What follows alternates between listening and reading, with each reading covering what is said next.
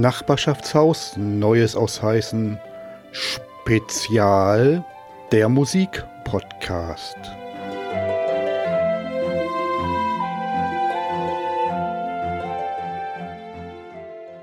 Auf eine der Zusammenarbeiten, auf die ich mich am meisten freue, ist die Zusammenarbeit mit dem Mülheimer Kammerorchester. Ich habe eine ganze Zeit gar nicht gewusst, dass wir ein Kammerorchester haben, aber dann habe ich durch den Jörg Marx davon erfahren und fand die Idee, mit dem Mülheimer Kammerorchester was gemeinsam zu machen, ganz prima. Ich begrüße heute eins der Vorstandsmitglieder vom Mülheimer Kammerorchester, den Herrn Eduard Weyer. Guten Morgen, Herr Weyer. Guten Morgen, Herr Bierstedt. Erst einmal, welches Instrument spielen Sie? Violine und Bratsche. Die Bratsche ist die, glaube ich, die volkstümliche Variante der Violine. Ist das so richtig? Äh, man sagt immer, die Bratschenspieler sind die unbegabteren Violinisten, was heute auch nicht mehr stimmt. Das mag früher so gewesen sein. Und die Bratsche ist in den letzten Jahrzehnten, also in den letzten 15 Jahren, hat die eine ungeahnte Steigerung auch im Konzertleben erfahren. Wir haben da ganz berühmte Solisten, auch äh, deutscher Provenienz. Ich bin ich persönlich sehr spät äh, mit Geige angefangen, da war ich schon 12 oder 13 das war damals die heutige Musikschule Mülheim-Ruhr, äh, zu der das Orchester heute noch eine gute Verbindung hat, weil wir in den Räumen der Musikschule auch wöchentlich proben, also bis vor Corona. Und Orlando Zucker, der Gründungsdirigent, war gleichzeitig Leiter dieser jungen Musikschule bis äh, Mitte der 80er Jahre, ich glaube bis 1983. Und der Herr Zucker hat es verstanden, die äh, Jugendlichen auch für das Mülheimer Kammerorchester zu begeistern und von daher war immer ein stetiger Austausch und ein stetiger Nachwuchs. Also Nachwuchs hatte das Orchester niemals gehabt. Und Herr Zucker hatte auch Wert darauf gelegt, besonders äh, junge Leute zu fördern, die auch selber, sagen wir mal, äh, unter seinen Fittichen war. Und Herr Zucker, das war eine überragende musikalische Persönlichkeit, unheimlich dynamisch, aber auch sehr beherrschend. Das ist heute unter dem äh, jetzigen musikalischen Leiter, dem Herrn Christoph Niehaus, der Kirchenmusiker ist und ein gefragter Konzertorganist, auch mit internationalen äh, Preisen bedacht, äh, ganz anders. Der Zucker, wenn ich mal so das Verhältnis äh, beschreiben darf, das war ein Mensch, autokratisch, aber sehr um seine Zöglinge besorgt und er hat die auch gefördert. Er hat mich auch gefördert. Ich habe ein Stipendium von der Stadt Mülheim bekommen. Da war ich schon längst erwachsen. Da durfte ich bei einer Konzertgeigerin Unterricht nehmen, um mich zu vervollkommnen. Und bin dann ähm, in die erste Geige gestiegen. Und Herr Zucker war allerdings sehr streng. Ich war damals im Orchester, das war, ich bin, glaube ich, 77 eingetreten, da hatte ich mein Studium aufgenommen und lange Zeit gar nicht mehr mit der Musikschule zu tun gehabt. Da hatte ich mich bei Herrn Zucker vorgestellt. Naja, da war der sogar ganz kritisch, obwohl er mir immer eigentlich ganz äh, gewogen war und haben, wir können es ja mal mit dir versuchen. Ich darf doch noch du sagen. Zu dir, ja, sag ich, klar. Und dann war das immer sie, du, Schüler, so. Und dann stand ich dann da, irgendwann war dann ein Vorspiel und dummerweise hatte ich dann ausgerechnet dieses äh, aus dem Edur-Konzert von Bach einen Satz gespielt, den zweiten. Ich weiß noch, meine Frau hat mich begleitet am Klavier. Und da standen sie dann alle, die ganzen Stimmführer, die Konzertmeisterin Irmgard Klawinski. Oh, da hatte ich ja einen riesen Schiss. Naja, dann fing das an und dann hatte dieser zweite Satz hat immer so eine, so eine 32 Note, da, da, die, da. Und dann habe ich da, da. Ne? Und meine Frau hat immer bei den Proben gesagt, du darfst nicht da, da spielen, sondern da, da. Und genau das hat der Zucker bemängelt dann. Gegen Ende hat er gesagt, naja, haben sie sich beraten, alle Stimmführer, Konzertmeisterin. Wir können es ja mal mit dir versuchen, da geh mal da in die zweite Geige. Aber später und dann immer, äh, da hat er mich erst an der kurzen Leine bei den ersten Konzerten, und immer wenn ein Einsatz verpasst wurde, in der zweiten Violine. Eduard! Eduard! Und ähm, naja, und dann hat, der, hat der Eduard sich mal gewehrt und hat gesagt, also geht mir das nicht. Und dann äh, hatte ich mal ein Vorspiel gehabt mit noch einem Mitstreiter von mir. Da haben wir, ähm, ein Lehrer hatte 25-jähriges Dienstjubiläum. Und das ist gut angekommen, war auch die Stadtspitze, Kulturdezernent war da, das war damals der Herr Meier. Und dann habe ich also dieses Stipendium bekommen.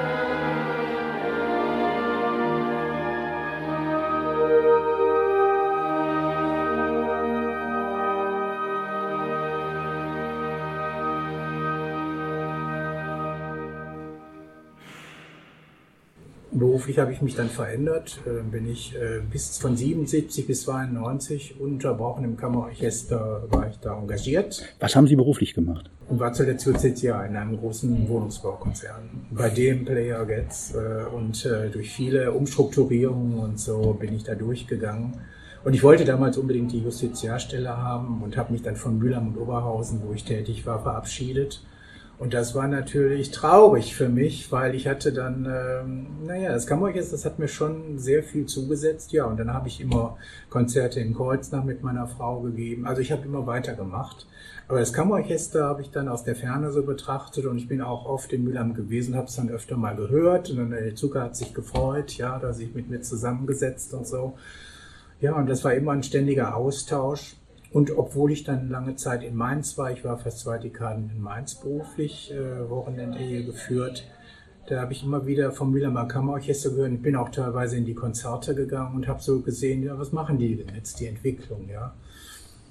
Und äh, ja, und dann äh, war ich lange Zeit krank und ähm, dann bin ich verrentet worden und nach der Rente habe ich mir überlegt, da war Zucker ja längst tot.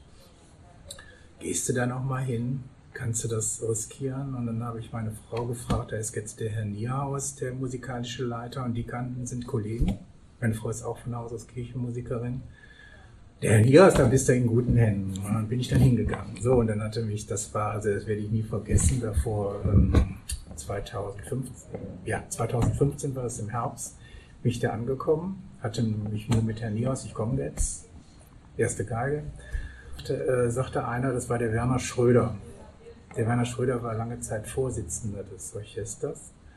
Was willst du denn hier? Ja, und so hat, sich das dann wieder ergeben und bis zur Corona, bis zum Ausbruch der Pandemie haben wir also bis Anfang März äh, 2020 noch geprobt. Und jetzt äh, müssen wir natürlich warten und ganz ungeduldig, ob, wenn die Zahlen dann wieder es erlauben. Also das Orchester ist jetzt im unruhigen Wartezustand. Ja. Jetzt stelle ich ein paar laienhafte Fragen. Erstens, wo ist der Unterschied zwischen einem Symphonieorchester und einem Kammerorchester? Das Sinfonieorchester in großer Besetzung für sinfonische Werke, zum Beispiel, Sie erwähnten im Vorgespräch die Beethoven 9. Sinfonie. Das, äh, gibt es auch in kammermusikalischer Besetzung, aber das sind halt die größeren Werke der Romantik mit Bläsern. Äh, man kann auch im Kammerorchester kann man auch sinfonisch besetzen durch Bläserverstärkung und so. Es ist einfach ein größerer Apparat, ganz umschrieben. Also beim Kammerorchester konzentriert man sich weitestgehend auf Streicher. Ja, sind aber auch Bläser dann beim. Man kann es von der Wortbedeutung nehmen, Kammer. Kammer ist immer kleiner, kleinere Räume und so. Und man hört noch präziser aufeinander, hören größeren Orchester auch. Und Kammerorchester ist halt, ja, die Feinheiten kommen da dann halt mehr raus so im Zusammenspiel. Die Klangstruktur ist meines Erachtens anders. Sie ist leichter, transparenter und äh, im Kammerorchester, da hören Sie jeden falschen Ton. Was war Ihr Lieblingsstück als Kammerorchester für Sie persönlich? Ja, das, da habe ich eine ganz klare Präferenz. Und zwar, wir haben Ende der 70er Jahre, 77, 78 und dann nochmal 1980 in mehreren Aufführungen, unter anderem in der Petrikirche in Mülheim und in der Stadthalle Mülheim von Schostakowitsch die äh, achte Kammersinfonie Opus 110a aufgeführt. Und äh, diese Kammersinfonie ist in der Urfassung ein Quartett. Und damals hat der Rudolf Barschei, ein russischer Künstler und Dirigent, ganz weltbekannt damals, der hat dieses Streichquartett umgeschrieben in eine Kammersinfonie. Mhm. Und diese Kammersinfonie, die hat einen so bleibenden Eindruck gemacht, äh, weil das war, ich glaube, Dresden 1945, der große Fliegerangriff der Alliierten als Dresden total zerstört wurde. Und das hat der Schostakowitsch nachempfunden in seiner Musik. Und das waren so tolle Aufführungen, es auch Aufnahmen waren. Ich habe mal in den Archiven geschaut, die müssen irgendwo sein. Also wir haben mit Sicherheit da noch Aufnahmen gemacht. Und das hat so einen tollen Eindruck hinterlassen. Wir haben mal am Volkstrauertag gespielt. Ich meine, das wäre 1980 gewesen. Und das waren also bombastische Eindrücke. Also man sah diese Violinen, diese Opfer, man hörte die, die Schreie, also das war ganz toll, die Feuerwunster. Und dann hatten wir auch ganz tolle Solisten da, unter anderem das Ehepaar Klawinski. Frau Klawinski war ja jahrzehntelang Konzertmeisterin des Orchesters.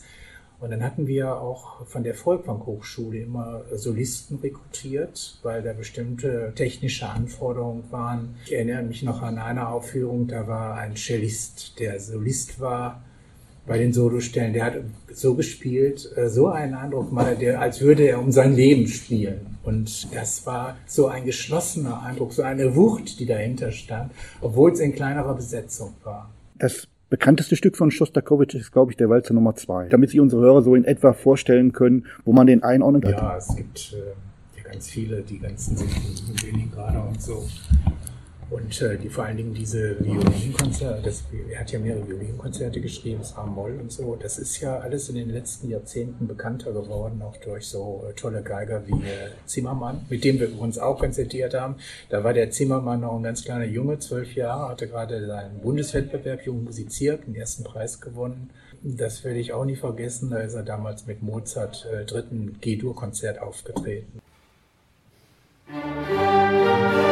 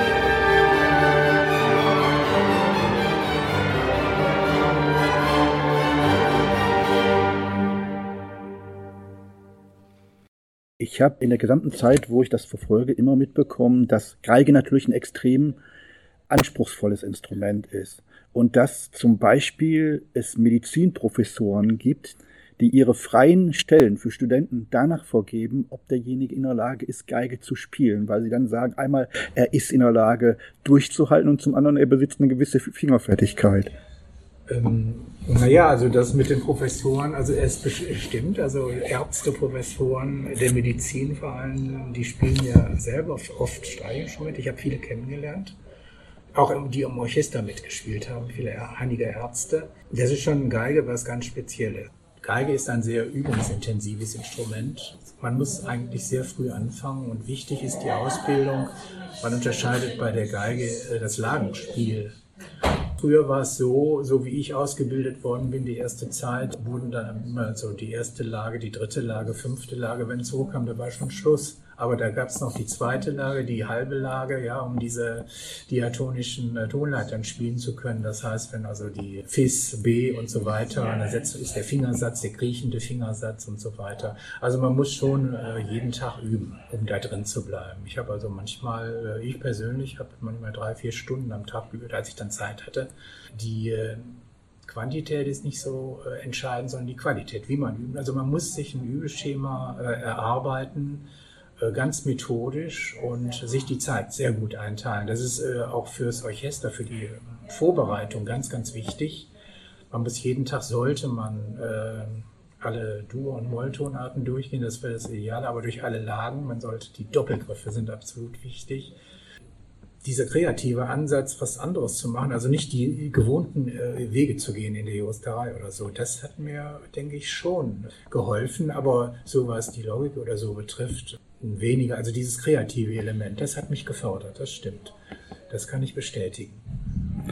Also es ist wirklich so, dass die Geige, wenn man sich intensiv dem Instrument verschreibt, dem Leben einen anderen Sinn geben kann. Ja, es, äh, mir hat es persönlich, also auch in persönlichen Lebenskrisen, oft weitergeholfen. Dass, ich habe mich also quasi damit aus dem Sumpf öfter gezogen. Es ist ja mal im Leben ein ständiges Auf und Ab. Also ich kenne keinen, der immer so eine stetige Linie hätte. Das ist ja dann Deadline, auf hohem Niveau oder so, aber man ist dann irgendwie tot und es hat mir geholfen. Ja, sehr geholfen sogar. Sie haben vorhin darüber gesprochen, dass Ihre Frau Klavier spielt. Also hat man. Orgel, Orgel, Hauptsache. Sie ist Kirchenmusikerin findet im Hause Weiher öfter Hauskonzerte statt, gerade jetzt in, in der Zeit von Corona? Ja, also jetzt wieder mehr. Meine Frau ist beruflich, sie ist auch selbstständig. Als das Bistum die Stellen gekürzt hat, ist sie weggefallen, weil sie immer beruflich gehoppelt ist. Und dann hatte sie ja, die sozialen Daten waren dann nicht so günstig. Auf jeden Fall hat sie dann den Mut gehabt, die selbstständig zu machen. Und sie hat eine riesen Nachfrage, sie ist dauernd weg. Und dann äh, können Sie sich ja vorstellen, wenn Sie da täglich vier Termine haben und dann noch anreisen, hinreisen müssen, dann Hochzeiten spielen, sonst Konzerte, Auftritte bei der evangelischen Kirchengemeinde, bei den katholischen Kirchengemeinden, alle Kirchen kennen wir. Ja, wir haben also mit meiner Frau Hauskonzerte, wir haben Auftritte regelmäßig in den Kirchen, also wir haben alle Kirchen durch in Mülheim oder Umgebung. Und dann treten wir manchmal auf. Ja, aber Hauskonzerte, ja, ab und zu. Jetzt vor kurzem haben wir Gammensonaten, also auf Bratsche transponiert, gespielt. War schön wieder, ja. Und dann die großen Konzerte, klar, dann hat sie die undankbare Aufgabe, Mendelssohn und E-Dur, mich dann zu begleiten. Ist nicht immer so einfach, ja. Kommen wir zum Mülheimer Kammerorchester. Wie groß ist die Besetzung? Also das Mülheimer Kammerorchester hat zurzeit 14 oder 15 feste Mitglieder. Und die Mitglieder, wir haben natürlich Jahreshauptversammlungen, die müssen dann immer jährlich dann abgehalten, sollten jährlich abgehalten werden. Demnächst steht wieder eine an. Aber wegen Corona haben wir das verschoben. Und ich habe mich immer gefragt, weil damals, als das Orchester als Verein gegründet worden ist, das war so, warum haben die sich als Verein äh, formuliert? Ich wusste, es war immer eine Satzung da.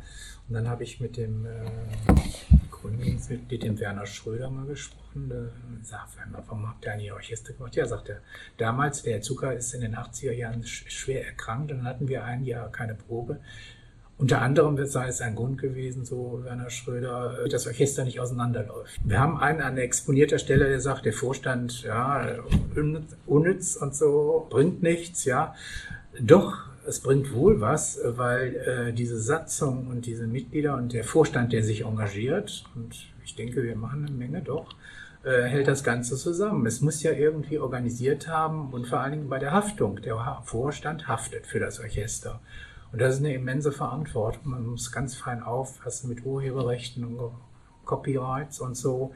Die Haft, wenn das Orchester eine äh, Veranstaltung, dann ist es in der Haftpflicht drin. Ja, organisatorische Mängel, das fällt alles auf den Vorstand zurück.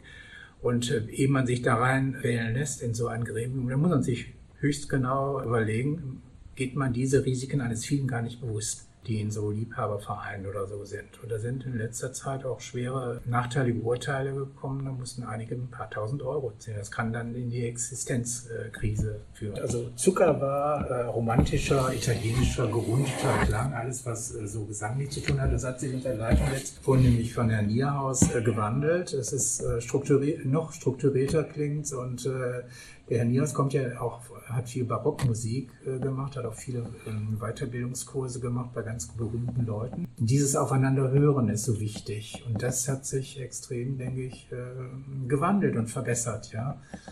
Und er erklärt auch sehr viel. Der Zucker hat äh, nicht viel erklärt, der hat gemacht, ja. Und dann äh, hat er sehr viel, die sich sehr, sehr, intensiv mit den einzelnen Streichergruppen, Stimmgruppen beschäftigen. Die anderen hatten dann Pause. So kann man auch vorgehen, aber so seine Absicht und so, die hat sich mehr durch seine Zeichengebung, durch sein Dirigat dann mitgeteilt. Und äh, Herr Nios erklärt ne, und lässt das Orchester auch die einzelnen Gruppen proben, aber da ist der Zusammenhang größer. Und das mhm. äh, merkt man dann auch am Ergebnis dann. Ich wollte noch sagen, der Vollständigkeit halber, die, die Sparkasse Mülheim, da wurde ja uns sehr unterstützt mit einer, die hat ja so einen Fördertopf durch, bedingt durch die Corona-Krise aufgelegt. Und da sind 100 Mühlheimer Vereine, also 75.000, jeder hat 750, jeder Antragsteller bekommen, hat uns also mit 750 Euro geholfen. Das war natürlich an äh, Bedingungen, ich, die Zweckbindungen und so ist da drin. Wir haben gesagt, ja, wir haben zwei Konzerte hier in Mülheim absagen müssen. Das war hier ein Raffelberg-Konzerte, äh, Weiße Nächte, also da wollten wir auftreten. Und das ist Corona, durch die Corona-Krise muss das abgesagt werden. Und dann nochmal in Oberhausen. Und äh, dafür haben die uns dann 750, fand ich ganz toll. Vielen Dank an den Vorstand. Das war ganz unbürokratisch und das war rasend schnell. Also das hatten wir die Zusage innerhalb von wenigen Tagen praktisch. Es hat toll geklappt und die Stadtsparkasse hat uns ja, äh, die Sparkasse, früher war es die Stadtsparkasse, sorry, ähm, die haben uns ja schon früher unterstützt.